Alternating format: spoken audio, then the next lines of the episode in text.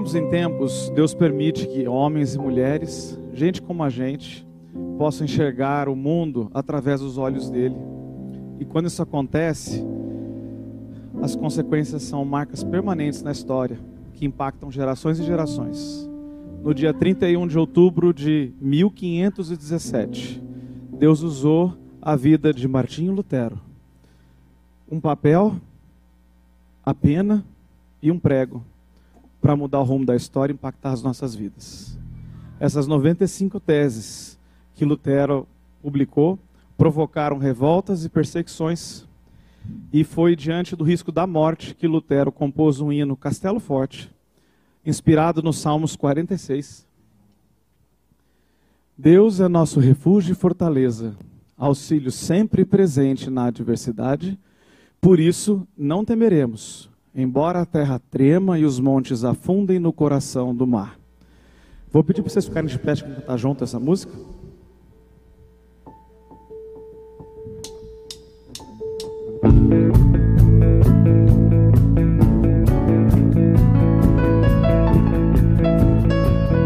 Castelo forte é o nosso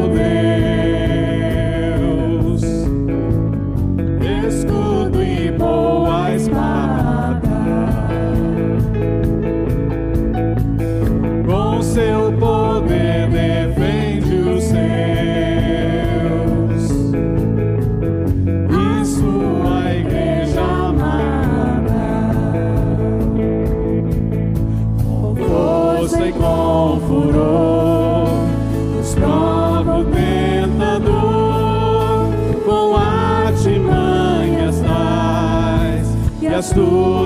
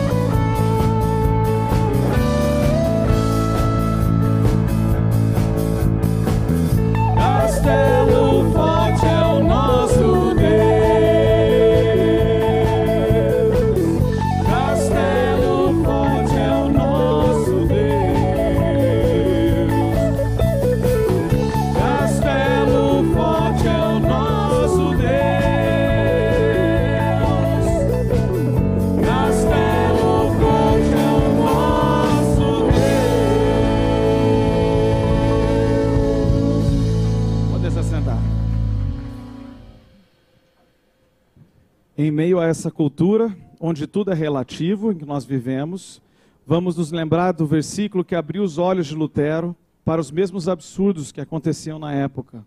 Em Romanos diz assim: Não me envergonho do evangelho, porque é o poder de Deus para a salvação de todo aquele que crê, primeiro do judeu, depois do grego. Porque no evangelho é revelada a justiça de Deus, uma justiça que do princípio ao fim é pela fé, como está escrito: o justo viverá pela fé.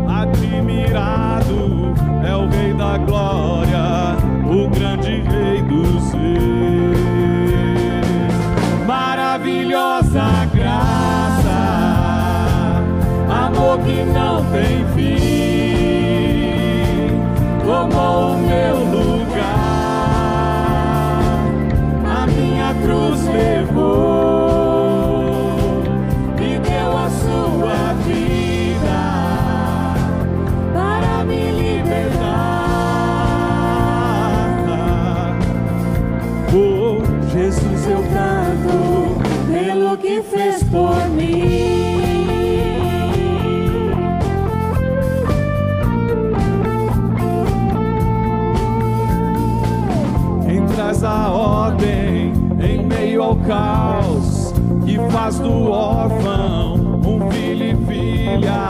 É o Rei da Glória, é o Rei da Glória e que governa com a justiça. És como o sol,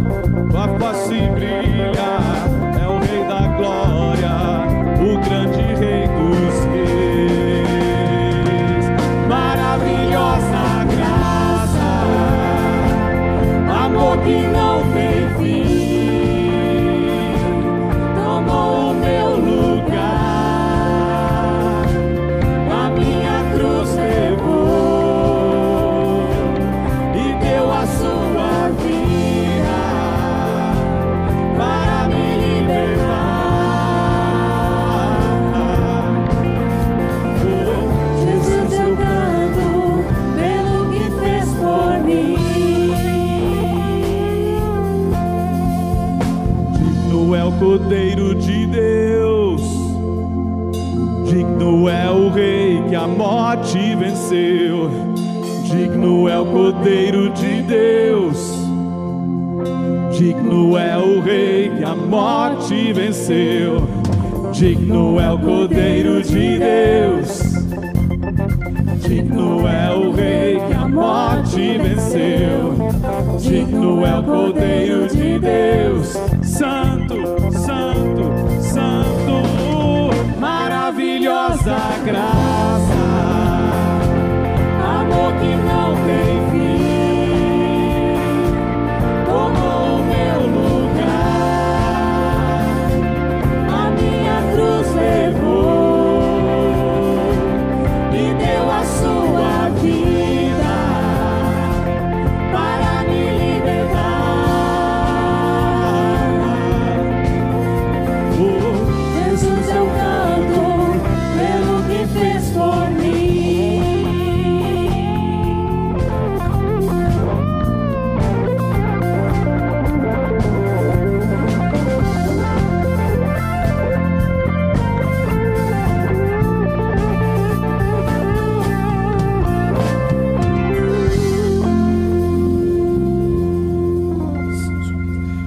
Dia.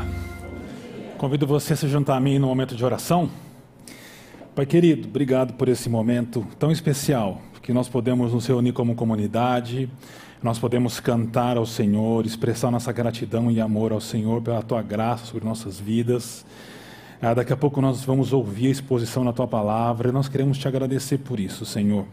Mas também nesse momento, como uma comunidade engajada e comprometida com o tempo em que vivemos, nós queremos interceder ao Senhor, Pai. Interceder porque nós testemunhamos duas guerras acontecendo nesse momento, no Oriente Médio, Senhor, e ainda a guerra lá entre a Ucrânia e a Rússia. E nós oramos pedindo que o Senhor dê às autoridades, homens e mulheres investidos de autoridade, que o Senhor dê sabedoria, que o Senhor dê discernimento, que eles tenham consciência de que estão lidando com vidas de pessoas, de famílias, de crianças, de idosos, e que essas vidas são importantes e preciosas, Pai, em nome de Jesus. Mas nós também oramos pedindo, Senhor, que o Senhor sustente e abençoe a tua igreja nesses locais porque a única solução possível para resolver todo tipo de conflito, seja o conflito dentro do coração humano ou conflito entre nações e povos, é a mensagem do Evangelho de Jesus. E por isso nós oramos pedindo que o Senhor sustente a tua igreja em Israel, sustente a tua igreja entre os palestinos, abençoe a tua igreja na Ucrânia e na Rússia, Senhor, e que a tua igreja seja luz nesses locais que a tua igreja, mesmo sofrendo as mesmas consequências das guerras, Senhor, elas, a tua igreja se mantenha firme anunciando o Evangelho de Jesus Cristo meio, em meio à, à escuridão da guerra, Senhor. Oramos pelos nossos irmãos e irmãs nesse local. Em nome de Jesus. Amém. Amém. Muito bom estar com todos vocês aqui no nosso auditório em Paineiras, especialmente com você, se você nos visita pela primeira vez. Se esse é o seu caso, nós queremos dizer que você é muito bem-vindo, muito bem-vindo entre nós. E para manifestar a nossa alegria, nós queremos te presentear com esse livro chamado A Jornada. É um livro escrito por muitos pastores, ah, com breves mensagens para você, para você, para te ajudar na caminhada espiritual ao longo do seu ano. Então, nós queremos te presentear com esse livro. Se você ainda não pegou, procure um dos nossos voluntários ou voluntárias da recepção, eles portam um crachá. Você vai receber esse folder e aqui tem dois flyers aqui dentro. Um para você se conectar com a nossa comunidade, conhecer melhor a nossa comunidade, e um outro para você deixar os seus dados, se você quiser, e especialmente seus motivos de oração. Esse último eu te encorajaria a deixar, porque a gente tem um grupo de pessoas que ora especialmente por esses motivos de oração, e nós queremos, além de te dar a palavra de Deus, nós queremos orar por você e assim manifestar nossa alegria em ter você com a gente. Você que nos acompanha pela internet, nós não conseguimos te enviar a jornada, mas nós conseguimos orar por você.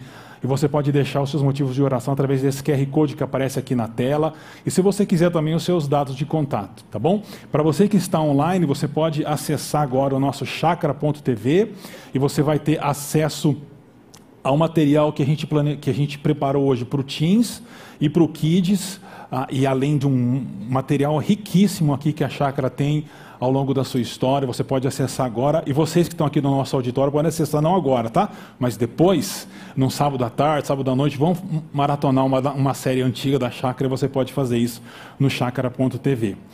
Após o, o, o Chácara News, os adolescentes de 11 a 14 anos podem seguir o, o Beto, ele está lá no fundo para o tempo especial que eles terão.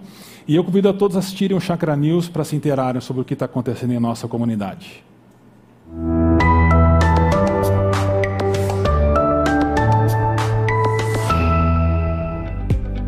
Nos últimos domingos fomos informados dos acumulados de janeiro a setembro. Vejam o resumo.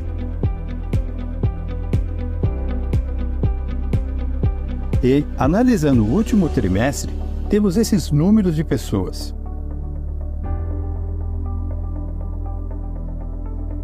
Registramos um aumento de 11% na contribuição em relação ao trimestre anterior. Isto é simplesmente inspirador e nossas obras estruturais estão em ritmo acelerado.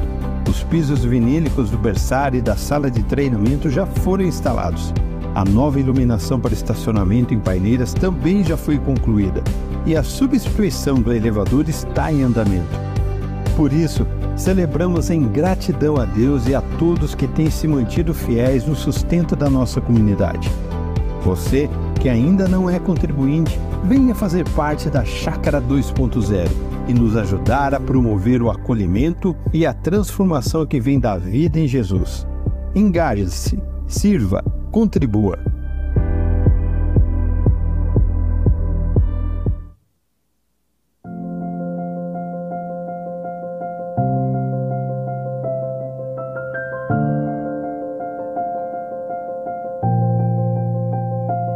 Eu sou uma das voluntárias do Campo Barão, do novo Ministério Acolhimento aos Voluntários.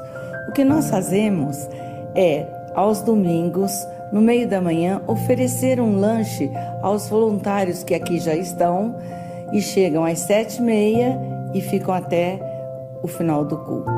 É com um coração muito grato que a gente é, recebe esse, esse carinho dos nossos irmãos que têm pensado com a gente essa é uma demonstração de amor. Eu acho que tem a ver com aquilo que nos é falado na Bíblia acerca de hospitalidade, de acolhimento e demonstrar amor uns aos outros. Isso para mim é muito significativo, porque eu me sinto não só servindo a Deus, como também aos meus irmãos na fé. Isso é a mesa posta. Então é muito mais do que simplesmente um alimento. Aqui você ri, aqui você chora, Aqui você tem comunhão, aqui você tem gratidão e aqui você se relaciona.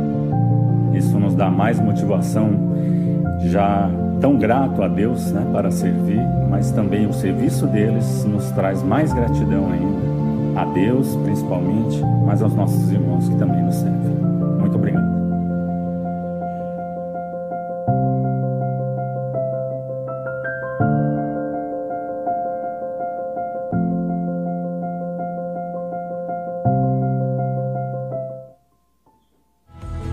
No próximo domingo, em todos os nossos encontros, celebraremos a ceia do Senhor. Venha participar desse alimento espiritual com sua família estendida. E se você faz parte de nossa comunidade virtual, não se esqueça de preparar os elementos e participar conosco.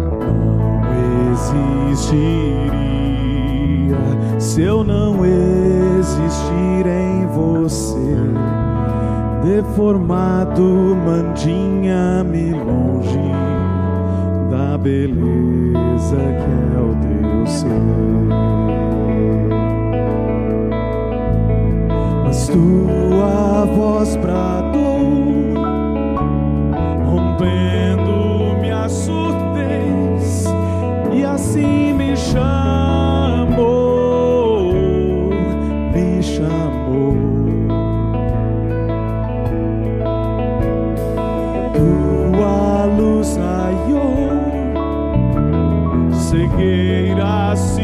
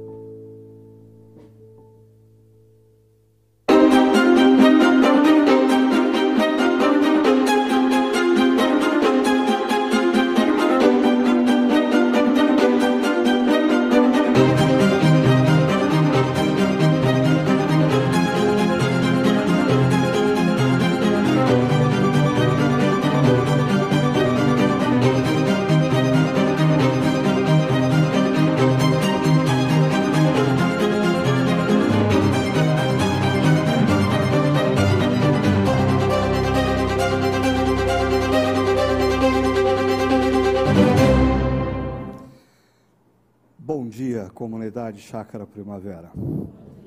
É muito bom estar de volta. Eu que estive um tempo fora, em férias, e celebrando 35 anos de casamento com a mesma esposa. Ah, na verdade, nós completamos 35 anos de casados em fevereiro, mas a gente não teve tempo para celebrar e agora, ah, nas últimas semanas, a gente conseguiu fazer isso. É muito bom estar de volta no convívio da nossa família estendida. Muito bom saber que existem pessoas ah, espalhadas pelo mundo que estão nos acompanhando nesse momento. E eu vou dar prosseguimento aqui à reflexão sobre essa temática aberta para reforma. Reflexão essa que os nossos pastores têm tocado muito bem já há três semanas. E eu vou dar só um pitaco hoje, aí eu devolvo a bola para eles nas próximas semanas.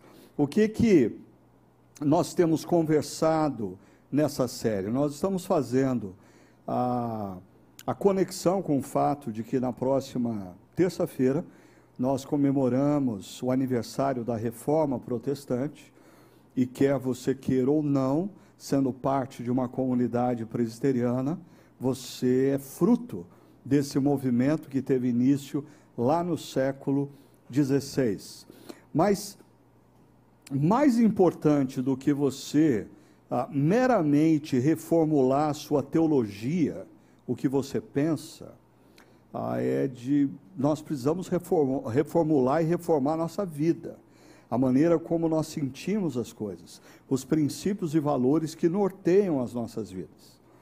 E hoje uh, eu vou conversar sobre o desafio de vivermos em meio a uma cultura da relativização. O que, que é a relativização? Uh, eu peguei duas definições, a primeira delas diz: é um processo de flexibilização e ou diluição de valores e princípios outrora tidos como certos pessoal que tem mais ou menos a minha idade vai saber do que eu estou falando. Ah, lá nos anos 70, quando eu tinha 10 anos de idade, ah, tinha um monte de coisa que era muito claro para a gente que era certo fazer e outras que eram errado fazer. E assim, ninguém discutia. Ah, o que é certo é certo, o que é errado é errado.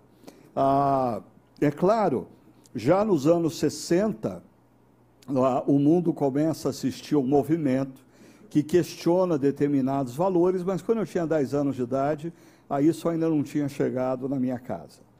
Aí, quando eu completo os meus 20 anos, lá nos anos 80, qual é a minha surpresa que muitas das coisas que eu tinha por certo nos anos 70 já não são mais certas. E algumas coisas nos anos 80 são erradas, que não eram nos anos 70. Ah, e eu achei que isso ia ser difícil, até que chegou nos anos 90, e eu com os meus 30 anos de idade, e eu percebi que ah, o mundo continuou em transição. E ah, eu já não sabia mais o que era certo, o que era errado, porque tudo que eu aprendi na minha infância, de que era certo ou errado, já não era mais certo e errado. E aí, você, jovem que está aqui, e olha para o seu mundo de maneira estática, ah, se Deus me der mais uns 20 anos de vida, eu vou me divertir vendo o seu desespero. Porque você hoje olha e acha um absurdo os seus pais ah, olharem para esse mundo e falar: como assim? Ah, porque vocês acham que o que está acontecendo no mundo de hoje vai parar por aqui. Não vai. E, e, certamente você também, quando fizer os seus 20, 30, 40 anos, vai se deparar com essa surpresa: que negócio é esse?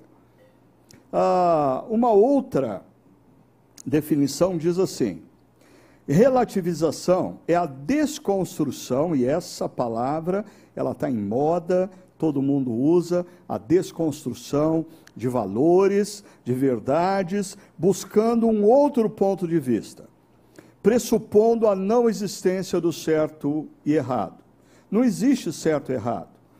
O que existe é um ponto de vista. Assim, você acha que tal coisa é certa ou tal coisa é errada, porque você olha de uma determinada perspectiva. Eu olho de outra uh, e eu vejo uh, outros valores. Então a gente tem que simplesmente se respeitar. É interessante como essa desconstrução ela não acontece só em conceitos relacionados à sexualidade. Ela, por exemplo, é muito forte na questão da família. Existe uma desconstrução ah, de como nós concebemos a família há 50 anos atrás. Ah, não só a família, mas imagens históricas. Eu não sei se você já se deparou com filmes que são produzidos retratando personagens históricos do passado, mas existe uma releitura daquele personagem. Então, tudo que você aprendeu na escola sobre aquele personagem, o filme desconstrói. E você não sabe mais exatamente quem é quem, porque existe uma desconstrução do personagem.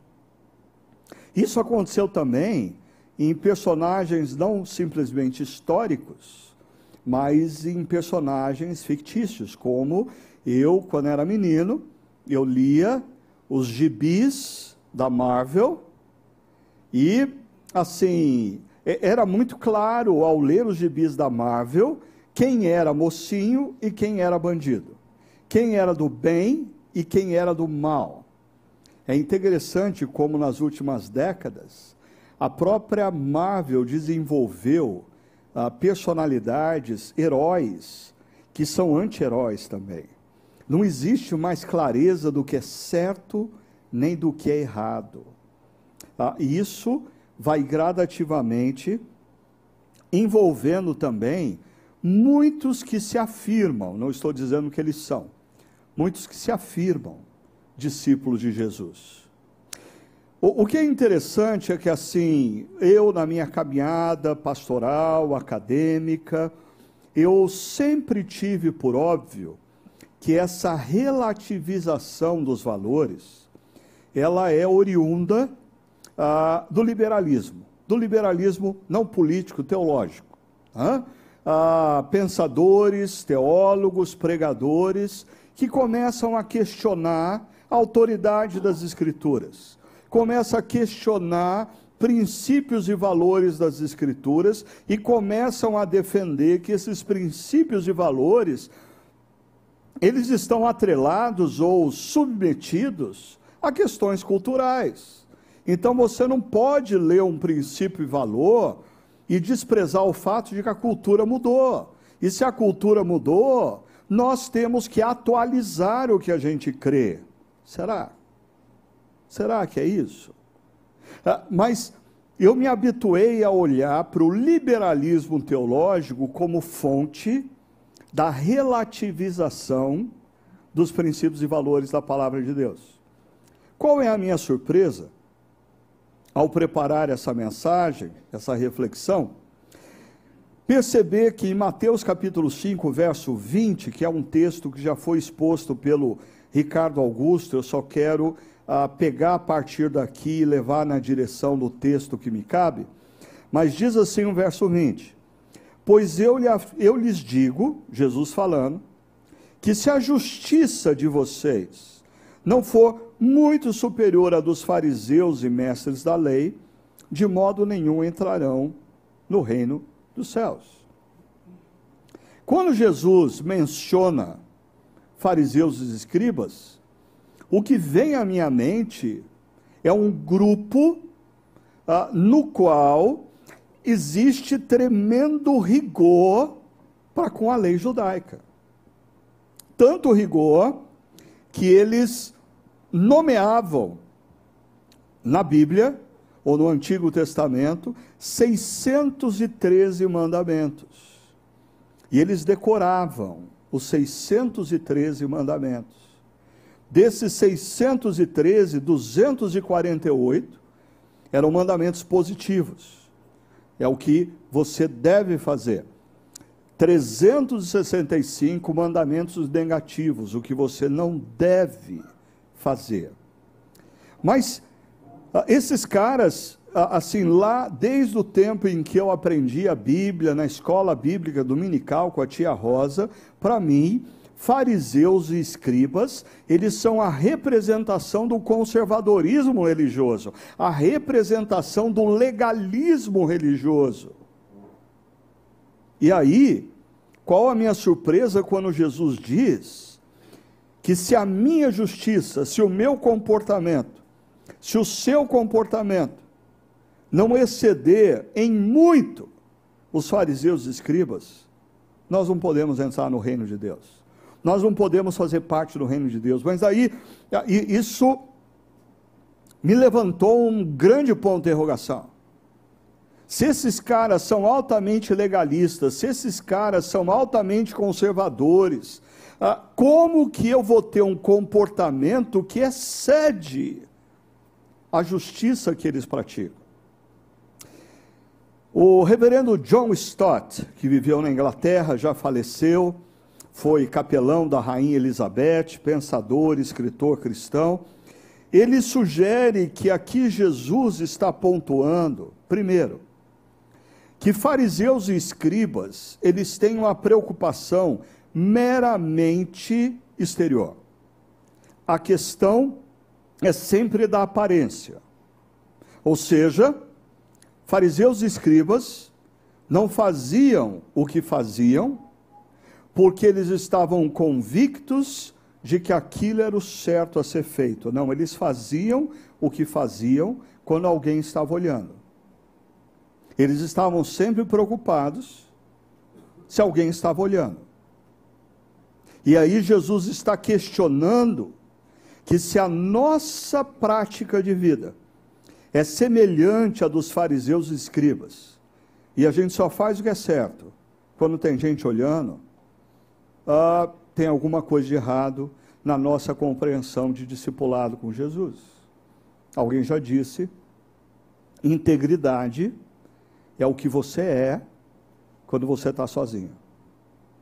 Integridade é o que você é quando você está sozinho. Um segundo ponto que o John Stott coloca é que fariseus e escribas, eles desenvolveram métodos tortuosos para driblar as implicações. Então, por exemplo, pastor André vai falar no próximo domingo sobre a questão da moralidade sexual ah, e do divórcio. E é típico a maneira como os fariseus, assim, interpretaram a lei do divórcio não como uma concessão, como fruto da dureza de coração, mas eles interpretaram a lei do divórcio como uma permissão de Deus para eles largarem das mulheres a hora que eles bem entendessem, numa cultura onde a mulher não tinha emprego, a mulher não tinha. Se ela fosse deixada pelo marido, ela estava quase que condenada à prostituição. Ah, mas eles se achavam justos, por quê? Porque eles manipulavam a interpretação bíblica, eles davam a, a conotação que bem entendia a eles, métodos tortuosos para driblar implicações. E uma terceira coisa que o reverendo John Stott coloca. Jesus aqui, ele está confrontando toda espécie de moralismo hipócrita e ética situacional. O que, que é ética situacional? É eu fazer o que é certo quando convém. É eu fazer o que é certo quando não vai me trazer prejuízo. Se vai me trazer prejuízo, eu dou um passo atrás. E a justificativa é: ah, não, Deus não mandou eu fazer algo que vai me trazer prejuízo. Quem disse? Hoje, no final da nossa primeira, nosso primeiro encontro, depois eu encontrei um casal no corredor e eles estavam compartilhando o momento uh, profissional que eles vivem, aonde o sistema impõe sobre eles determinados padrões comportamentais que eles não estão dispostos a ceder. E se eles fizerem o que é certo, eles vão ter prejuízo. Então a ética situacional também pode ser interpretada da seguinte maneira: quando você está na igreja, de domingo, você escuta o que é certo, o que é errado, e você balança a cabeça concordando e diz amém. Mas quando você está na segunda-feira no trabalho, ah, e algumas outras coisas acontecem, a ética ali é outra. E ela é bem diferente da ética que você concordou de domingo. E se você vai para a universidade na segunda-feira à noite, os seus amigos e amigas de universidade convidam você ah, para uma balada, o que acontece ali é outra ética, ética situacional. O que Jesus está querendo dizer é que isso está associado com fariseus e escribas. Ah, e, e para mim isso é interessante, porque eu sempre associei fariseus e escribas ao conservadorismo legalista religioso. E Jesus está dizendo que os fariseus e escribas viviam com uma ética situacional. Ah, eles estavam sempre dispostos a fazer o que é certo, se tivesse alguém olhando. E se o fazer certo não trouxesse prejuízo. E isso eles iam ah, ah, distorcendo nos ensinamentos. Perceba, por isso, Jesus, a partir do verso 20, ele vai apresentar por seis vezes essas duas expressões. Vocês também ouviram o que foi dito, mas eu lhes digo. Há algumas coisas interessantes aqui. No Evangelho de Mateus, quando Jesus cita o Antigo Testamento, ele diz: Vocês sabem o que foi escrito pois está escrito. Ele não está citando o Antigo Testamento. Ele está dizendo: vocês sabem o que foi dito. E aí ele se contrapõe a quem disse, dizendo: Eu digo. Eu digo. E ele vai falar sobre esses seis temas: o homicídio, que o pastor Hugo tratou semana passada, adultério e divórcio, que o pastor André vai a, a tratar semana que vem. Boa sorte para ele, Deus o abençoe. A, Pastor Tiago vai falar em seguida sobre vingança, a, amor e ódio. E sobrou para mim aqui a questão dos juramentos. Mas antes disso, deixa eu deixar claro uma coisa aqui. Então, quando Jesus diz, vocês ouviram, não é está escrito, é vocês ouviram o que foi dito. Eu, porém, vos digo: Jesus não está se contrapondo a Moisés, não está se contrapondo ao Antigo Testamento, porque tem gente que acha que Jesus anulou o Antigo Testamento. Isso é uma heresia. Assim, o próprio contexto, como foi estudado pelo Ricardo Augusto aqui, aponta para o fato: Jesus, ele não anula o Antigo Testamento, Jesus defende o Antigo Testamento. Ele defende os princípios e valores do Antigo Testamento e a briga dele aqui é justamente com fariseus e escribas. Ele tenta resgatar princípios de uma interpretação tortuosa para o que de fato é sadio e a visão de Deus sobre a vida. Agora, como eu disse, eu vou tratar sobre juramentos. Juramentos são votos, ah, promessas, né? E ah, se você é como eu, eu cresci numa casa que eu ouvia a minha avó dizendo assim: menino, não jura, é, é pecado jurar. Quem aqui aprendeu que é pecado jurar? Olha só quanta gente. Pecado jurar, não pode jurar, é pecado. para com isso, não jura por nada. Ah, é interessante como, assim, a, gente vai criando coisas, né? igual eu tratei algum tempo, a gente está chegando no Natal, a, a, coisa lá dos três reis magos, que a Bíblia não diz que eram três. Né? Mas a gente vai botando na cabeça e a gente vai tendo como óbvio. E aí alguém falou para a gente: não jura, é pecado. Não, ok, jurar é pecado. Quem disse que jurar é pecado? Ó, olha só. Quando a gente vai para Torá, os primeiros cinco livros da Bíblia, o terceiro mandamento diz: Não tomarás em vão o nome do Senhor, o seu Deus. E aqui começa a primeira distorção dos fariseus e escribas que nos atinge até hoje. Eles não concentram os olhos deles no não tomarás em vão. Eles concentram os olhos no nome de Deus. Então, eles começam a não usar o nome de Deus, mas eles começam a fazer promessa vã mas eles não estão colocando o nome de Deus. Então, jurar não pode. Não, o, o texto diz que você não pode jurar em nome de Deus em vão, de maneira leviana, de maneira irreverente. E a gente vai ver em outros textos aqui. Pois o Senhor não deixará impune. Olha só como a ênfase do mandamento é na palavra em vão. Quem tomar o seu nome em vão. Não faça promessas diante de Deus em vão, vazias, sem consciência, sem seriedade, sem compromisso, sem reverência. Ainda na Torá, no livro de Levíticos, diz: Não jurem falsamente pelo meu nome. Perceba a ênfase. Não é não jurem pelo meu nome é não jurem falsamente.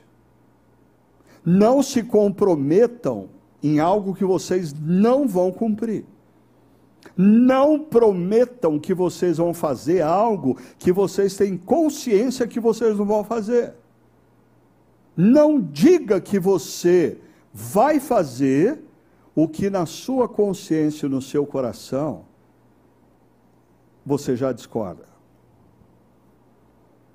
Ainda, na Torá, livro de Números, capítulo 30, diz: quando um homem fizer um voto ao Senhor, ou uma mulher fizer um voto ao Senhor, ou um juramento que obrigar a algum compromisso, você assumiu um compromisso. O que, que a Bíblia diz que você deve fazer? Não quebrar sua palavra. Simples assim. Assumiu o compromisso? Cumpra. Ah, lá na sua empresa, um fornecedor perguntou para você: Ah, mas você consegue me entregar isso na segunda-feira? Se você disser sim, entregue. Se você souber que você não consegue entregar, sabe o que você tem que falar? Não consigo. Não posso assumir esse compromisso com você. Ainda o texto diz, Deuteronômio: se um de vocês fizer um voto ao Senhor, seu Deus, não demore em cumpri-lo. Deixa eu fazer uma pesquisa aqui. Quem aqui já fez um voto diante de Deus? Levanta a mão quem já fez um voto diante de Deus. Ah, menos da metade do pessoal aqui. Alguém aí em cima fez voto diante de Deus? Ok, pouquinhos. Ah, então, ah, deixa eu continuar e a gente vai fazendo a pesquisa, ver se aumenta um pouquinho o número aqui. Saindo da Torá, indo para Eclesiastes, o meu livro uh, de leitura em dia de aniversário, olha o que diz o capítulo 5. Quando você for à Chácara Primavera ou a qualquer igreja, aos domingos, para o momento de adoração, olha o que diz: seja reverente. E essa palavra reverente nada tem a ver com liturgia de igreja tradicional. O Senhor está no seu santo templo, cale-se diante dele toda a terra. Coloquei-vos em pé para a leitura da palavra de Deus. E, e, olha, eu participei durante toda a minha adolescência e juventude de uma igreja que se colocava em pé para ler a Bíblia, mas o meu coração era irreverente diante da leitura. Reverência não significa liturgia tradicional. A reverência significa ah, preste atenção, esteja aqui não só de corpo, de mente e de coração. Para de olhar o celular, porque Deus está falando coisas aqui para você e Ele vai te cobrar acerca disso. Ah, para de pensar o que você vai fazer durante a semana e traz a sua mente e o seu coração para a reflexão da palavra. Isso é reverência. E olha o que o, o, o autor de Eclesiastes diz: Quem se aproxima para ouvir é melhor do que os tolos, que oferecem sacrifício sem saber o que estão, que estão agindo mal. Sem tolos que ah, vêm para o momento de adoração, canta muito, celebra muito, fala muito e não presta atenção no que está cantando. E quando você canta, você fala coisas que necessariamente você não está disposto a fazer. Não seja precipitado de lábios, nem apressado de coração para fazer promessas diante de Deus. Perceba, o texto não está dizendo que você não deve fazer promessas diante de Deus, mas que você não deve ser precipitado com os lábios e apressado de coração. E diz o texto: Deus está nos céus e você está na terra, por isso fale pouco. Boca fechada não entra mosquito. Quem fala muito, erra muito. E o autor de Eclesiastes está dizendo: diante de Deus, fale menos, escute mais. O que você precisa é ouvir Deus. Ouvir Deus. Mas Eclesiastes continua dizendo: quando você fizer um voto, então existe a possibilidade de fazer um voto. Quantos aqui já fizeram um voto a Deus? Por favor, levanta a mão. Aumentou o número. Aumentou o número. Cumpra-o sem demora, pois os tolos desagradam a Deus. Cumpra o seu voto. Olha só, é melhor não fazer o voto do que fazer e não cumprir. Não permita que a sua boca o faça pecar. Aí eu acho interessante esse finalzinho aqui. E não diga ao pastor da igreja: o meu voto foi um engano. Ah, eu me comprometi, mas eu, eu me enganei. Eu falei que eu ia fazer, mas eu me enganei. Ah, eu, eu prometi que eu ia fazer, mas eu, eu mudei de ideia. Olha só, no Novo Testamento, para ninguém falar que nós estamos trazendo um princípio do Antigo Testamento para vir, porque tem gente que pensa assim, não, o, o, Novo Testamento anula o Antigo Testamento. Eu, esses dias, eu, agora na nossa viagem, eu estava passando com a Sônia por uma cidade no interior dos Estados Unidos, eu achei interessante, Igreja Batista do Novo Testamento. Falei, essa igreja não tem Antigo Testamento, só tem Novo Testamento né? com coisa que não tem povo de Deus no Antigo Testamento. Mas continuando, sobretudo, meus irmãos, não jurem. E aqui vem uma chave, porque é a expressão que Jesus usa lá em Mateus que a gente vai ver. Nem pelo céu, nem pela terra. Tiago não está dizendo não jurem. Tiago está dizendo não jurem pelo que não é de vocês. Não jurem nem pelo céu nem pela terra, nem por qualquer outra coisa. Seja o sim de vocês, sim, e o não, não. Esse é o princípio de discipulado mais simples de toda a Bíblia e o mais caro. Principalmente para brasileiros, que gostam de ficar bem com todo mundo que, que você pensa acerca disso? Ah, depende do que você pensa. O que você pensa? Eu concordo com o que você pensa. Ah, eu queria muito que você estivesse na minha festa de aniversário. Olha, eu prometo que a gente vai fazer de todo possível para estar lá. Mas você sabe que você não vai estar lá. Você sabe que você vai estar viajando. Ai, que bom, fiquei sabendo que você vai casar, eu fiquei muito grato pelo caso. Ó, a gente está fazendo força para estar tá lá. Você não vai estar tá lá. Você sabe que você não vai estar tá lá. Negociações. Ah, ah, é interessante, em outras culturas, né? Eu me lembro de uma situação, cheguei num restaurante fora do nosso país e eu estava com Sônia, filhos pequenos, a minha mãe estava, o cara na porta perguntou, quantas pessoas? Falei, seis. Ele disse, não, nós só temos mais quatro pratos. Como assim? Quebra um galho, vai lá, frita um ovo, faz um pouquinho mais de arroz. Não, nós só temos quatro pratos. É, é interessante, na cultura brasileira, a gente está sempre ah, no, no, viés assim, ah, meio de, na, na transversal. Você consegue entregar esse material para mim segunda-feira? Ah, sim. Mas você não sente firmeza no que a pessoa diz. E, e, e Tiago diz: seja o sim de vocês, sim, e o não, não, para que não caiam em condenação. E aí, eu diria, esse é o princípio mais simples de todo de, de, do, do, discipulado de Jesus, porque esse princípio vem de Jesus, não vem de Tiago, mas é o mais caro. Ah, mas eu diria, esse é um princípio, moçada, presta atenção nisso. Esse é um princípio que muitas vezes ele te traz prejuízo no presente e lucro no futuro. Por quê? Porque esse é um princípio que constrói a sua imagem. Quando você estabelece que sim para você é sim e não é não, você vai ter prejuízos no presente, mas você vai construir uma imagem de credibilidade.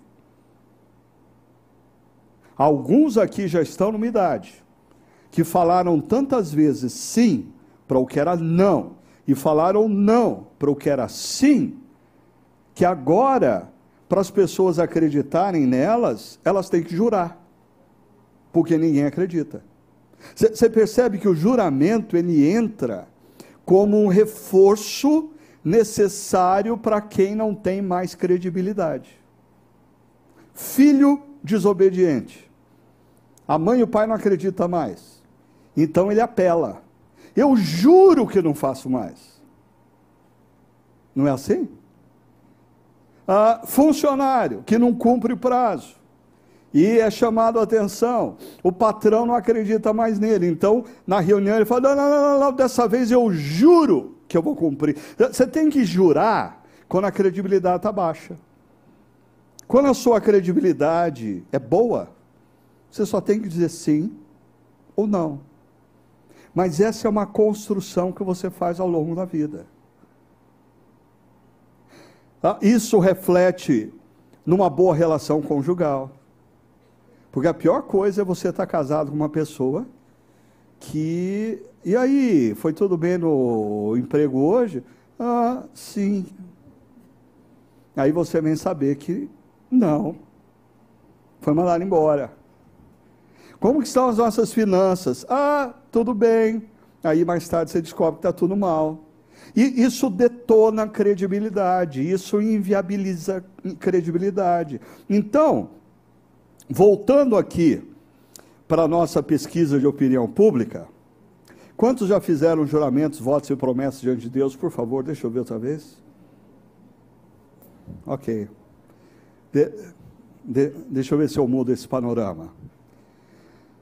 Aqueles que se casaram numa cerimônia religiosa, infelizmente alguns jovens acham que isso é um evento social. Mas se eu ministrei o seu casamento, ou outro pastor sério ministrou, você ouviu na hora de assumir os compromissos da aliança que você estava diante de Deus. Eu sei. Você se vestiu para estar diante das amigas. Você pensou na música no coração para impressionar ou deixar as amigas que você mais gosta, mais detesta, doidas da vida, porque o seu casamento foi maravilhoso. E aí você se esqueceu do básico. Você estava diante de Deus. E você disse algumas coisas diante de Deus. É interessante como quando em situações alguém me procura para falar que vai se divorciar, normalmente não procura, ah, porque quando a pessoa quer se divorciar, a última pessoa que ela quer conversar é o pastor. Mas quando a gente tenta me investir e consegue conversar, a pessoa tem inúmeros fatores, inúmeras razões para se divorciar. Ela só não se lembra de uma coisa. Ela deu a palavra dela.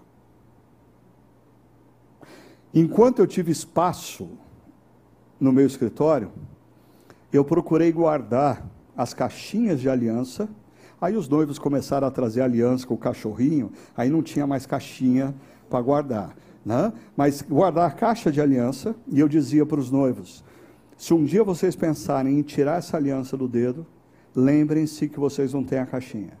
Ela está comigo. Vocês vão ter que me procurar. Ah, e quando os noivos escreviam os votos, eles terminavam. Ah, ah, talvez você nunca tenha percebido, não sei que já, mas assim, eles terminavam, colocavam os votos assim em cima da mesinha, sabe o que eu fazia? Pegava e guardava. Os votos vão ficar comigo. Porque se um dia você me procurar, porque você precisa da caixinha para colocar aliança, e você disser para mim que você está deixando sua esposa ou seu marido, eu quero ler com você os votos que você escreveu. E eles foram feitos diante de Deus. Mas percebe como a nossa sociedade relativiza tudo? Ah, imagina, ah, ah, eu assumi esses votos no passado. Ah, eu assumi esses votos, eu tinha só 25 anos de idade. E a gente começa a construir toda a, uma estrutura para relativizar o fato de que nós assumimos compromissos, votos, promessas diante de Deus. Ainda, Alguns de vocês aqui, quem aqui é membro da Chácara Primavera, por favor? Olha, metade aqui é membro. E a outra metade, o que está fazendo aqui?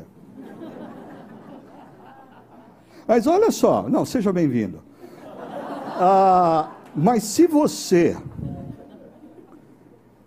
se tornou membro, ou vai se tornar, principalmente você que vai ser, fique esperto.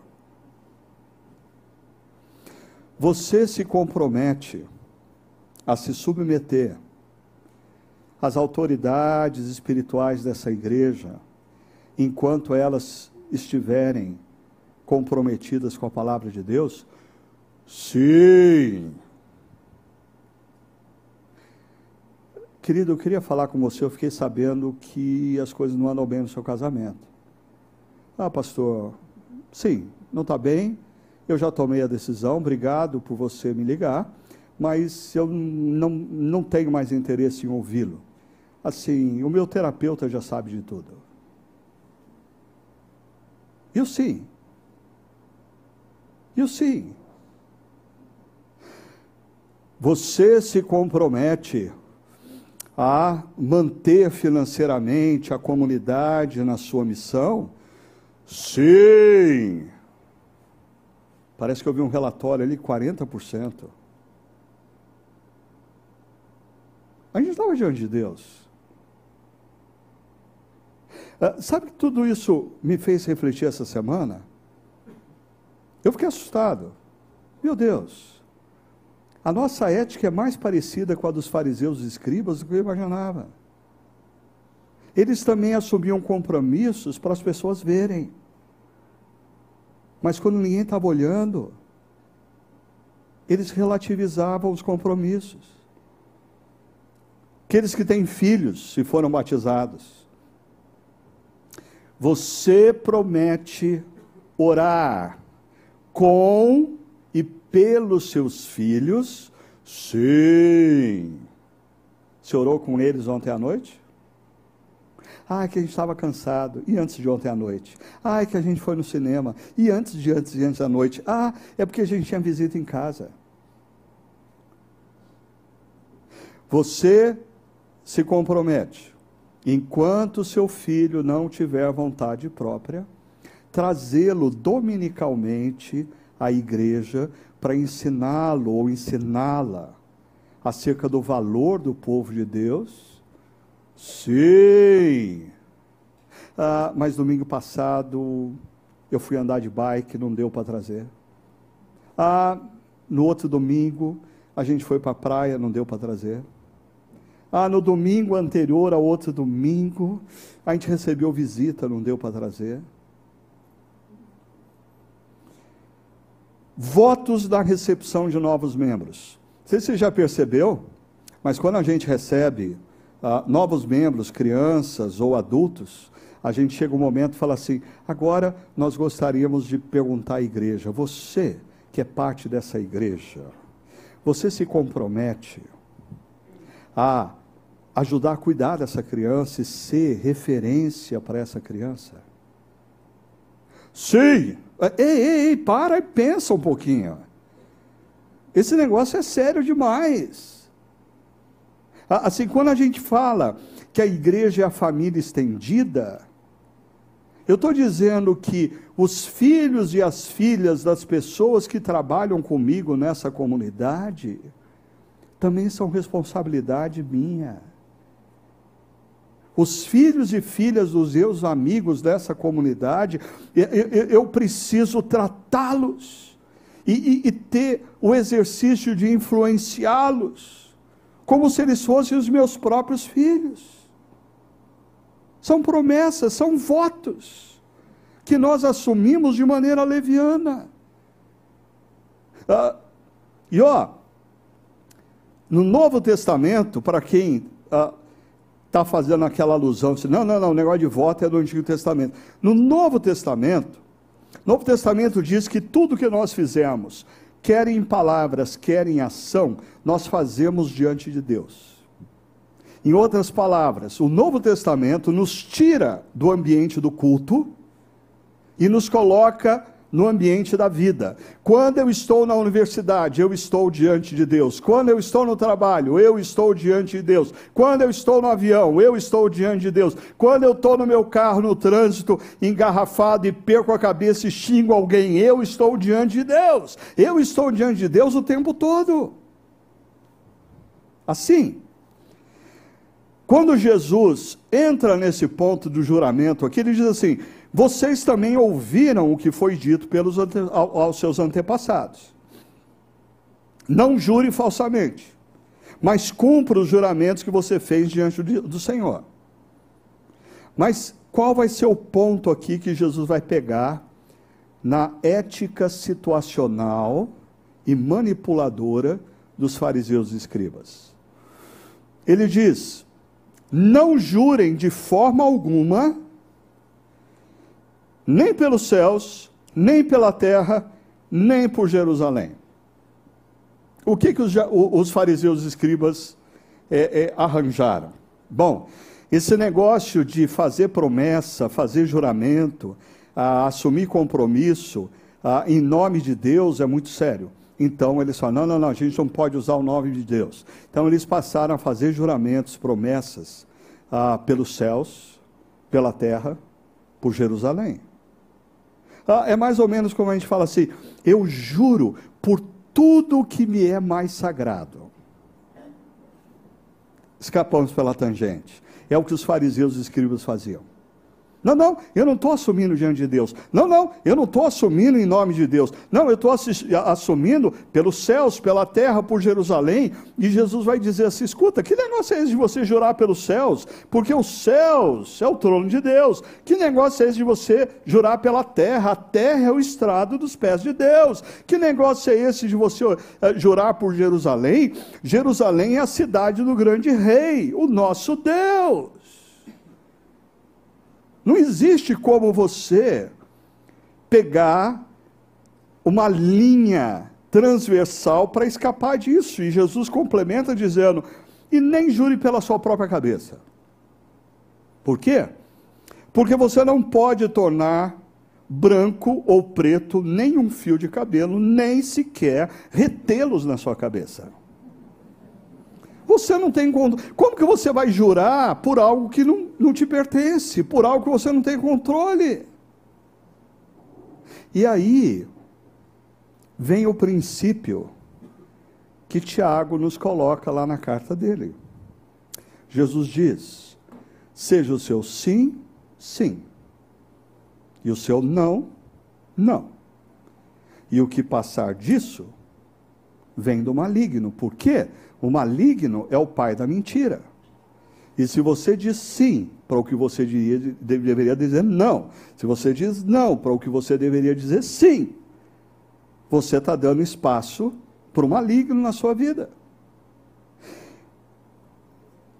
A, aproveitando que essa semana nós comemoramos o aniversário da reforma protestante, João Calvino, ele, olhando esse texto, ele, ele, ele, ele chama esse princípio de honestidade simples.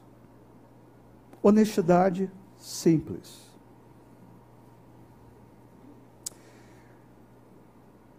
Você fez o trabalho da leitura do livro e a resenha que você tinha que entregar hoje? Não. Honestidade simples. Ah, se eu fechar negócio com você, você consegue me entregar o material na próxima quarta-feira? Não.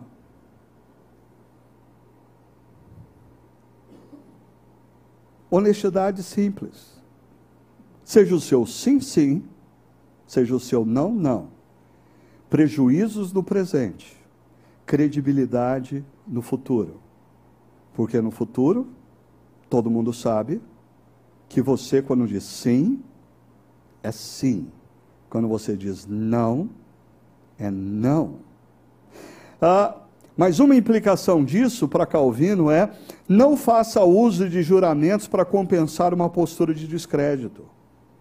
Se você precisa jurar demais, o problema não é o juramento, é o descrédito que a sua vida tem. Você disse tanto sim quando você devia dizer não, tanto não quando você devia dizer sim, que ninguém acredita mais em você. Então você tem que jurar que vai acontecer. Não!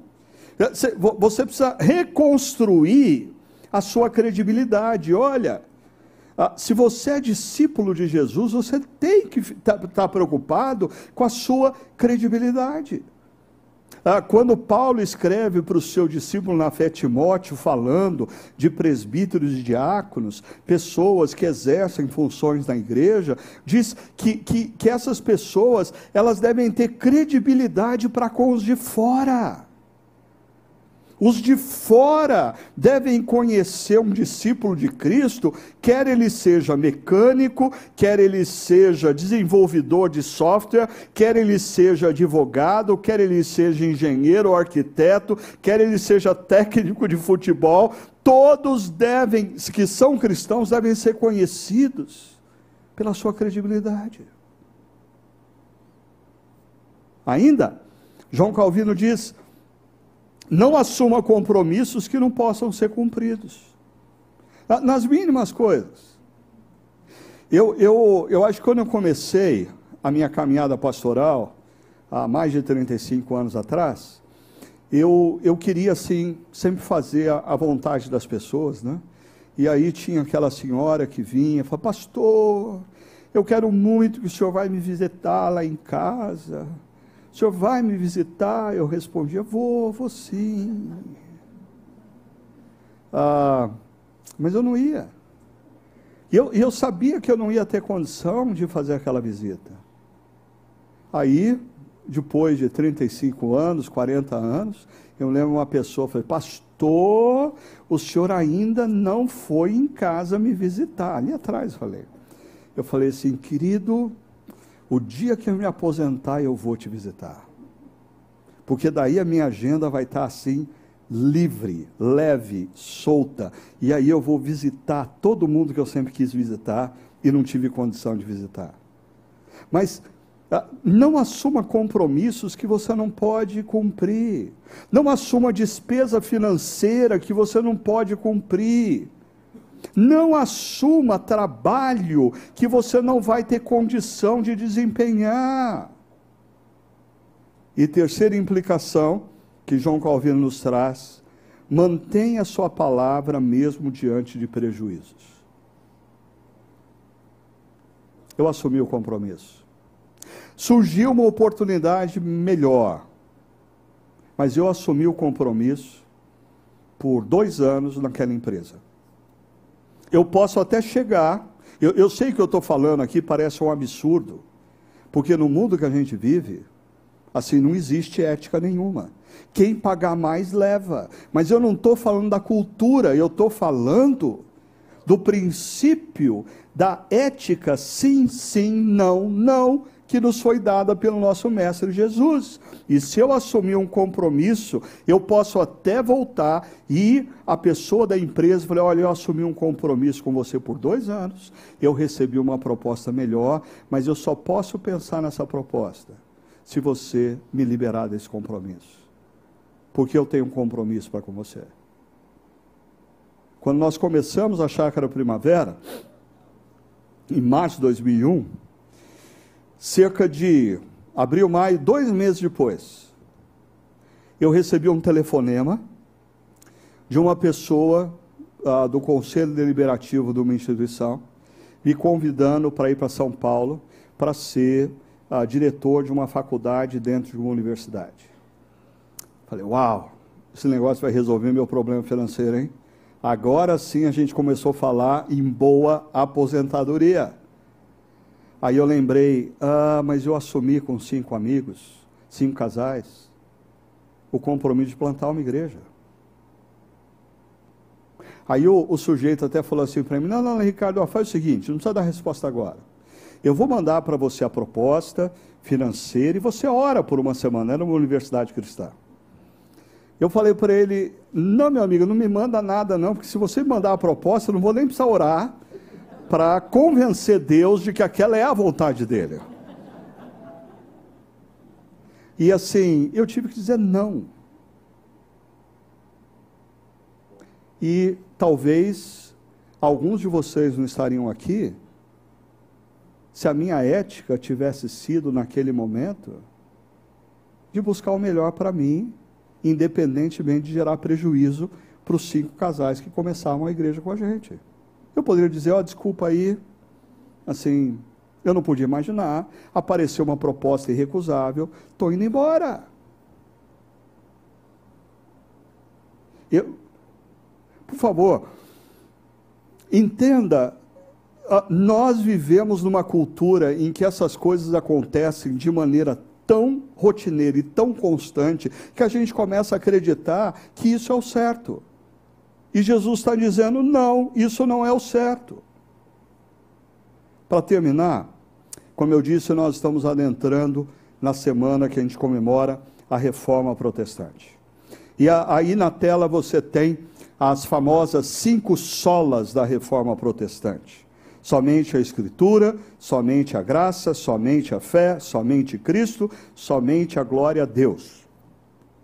Perceba, é interessante que todo o movimento da reforma protestante começa pelo resgate da autoridade das Escrituras. Ah, e, e, e, me preocupa, eu estava essa semana numa conferência no Nordeste, e aí ah, quem foi me levar da conferência para o hotel ah, tinha um outro ah, irmão e amigo preletor que estava junto e a gente começou a conversar sobre o que está acontecendo no mundo e ele me trouxe algumas informações do tipo: o país que tem a maior porcentagem de evangélicos hoje no mundo é a Nigéria. E é um dos países que tem o maior nível de corrupção no mundo.